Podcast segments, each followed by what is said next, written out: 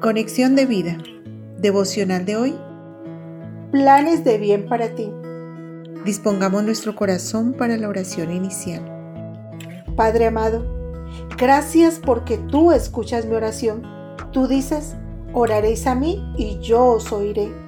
Por eso tengo mi confianza y mi esperanza puesta en ti, pues tú tienes un plan perfecto para mí. Me has dado la salvación eterna y también una misión para cumplir Ayúdame, Señor, a caminar por encima de las dificultades y cumplir tu propósito en mí. Gracias, Señor. Amén. Ahora leamos la palabra de Dios. Jeremías capítulo 29 versículos 11 al 12. Porque yo sé los pensamientos que tengo acerca de vosotros, dice Jehová, pensamientos de paz y no de mal, para daros el fin que esperáis. Entonces me invocaréis y vendréis y oraréis a mí y yo os oiré. La reflexión de hoy nos dice, hemos llegado al fin de un año más en el calendario y nos mueven las supersticiones como rituales de las doce uvas, los doce deseos, colocarse ropa interior de determinado color para tener fortuna y éxito, salir con maletas a dar la vuelta a la manzana para tener muchos viajes, en fin, muchas más hechicerías. Es triste que la confianza que debe estar en Dios se entrega en lo que es aborrecimiento para Él. La Biblia dice, porque es abominación para con Jehová cualquiera que hace estas cosas. Y por estas abominaciones Jehová tu Dios echa estas naciones de delante de ti. Perfecto serás delante de Jehová tu Dios.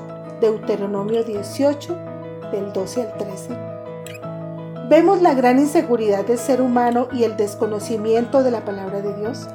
Ahora la pregunta para el creyente es, ¿cómo enfrenta el nuevo año?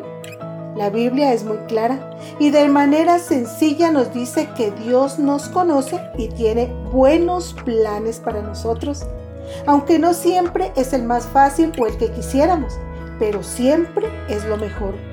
Saber que Dios se ocupa de mí es muy tranquilizante.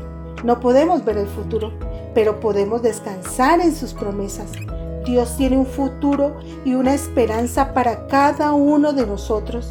Y no se trata de bienes materiales, pues en primer lugar nos dio un preciado tesoro, la salvación. Él está siempre trabajando alrededor nuestro y cuando Dios cierra una puerta, nos abre otra. Sabemos que Dios actúa a través de cada acontecimiento de nuestra vida para bien y a nosotros nos corresponde depender absolutamente de Él. Hermano, no creamos en la suerte ni las supersticiones, creamos en que el Dios Altísimo tiene planes de bienestar y no de calamidad, a fin de darnos un futuro y una esperanza.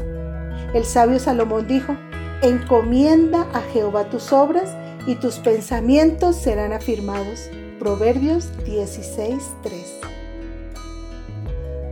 Visítanos en www.conexiondevida.org. Descarga nuestras aplicaciones móviles y síguenos en nuestras redes sociales.